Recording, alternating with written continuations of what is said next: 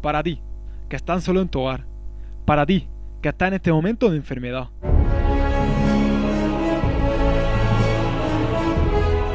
Este es mi pequeño mensaje para las personas que, bueno, que estén pasando estos días un poquito más solos. Que mucho ánimo, que estéis tranquilos, que la soledad también nos sirve para encontrarnos, que os sintáis acompañados por la radio y que sepáis que hay otras muchas personas que piensan, que pensamos en vosotros y que os tenemos en nuestros pensamientos y en nuestras oraciones.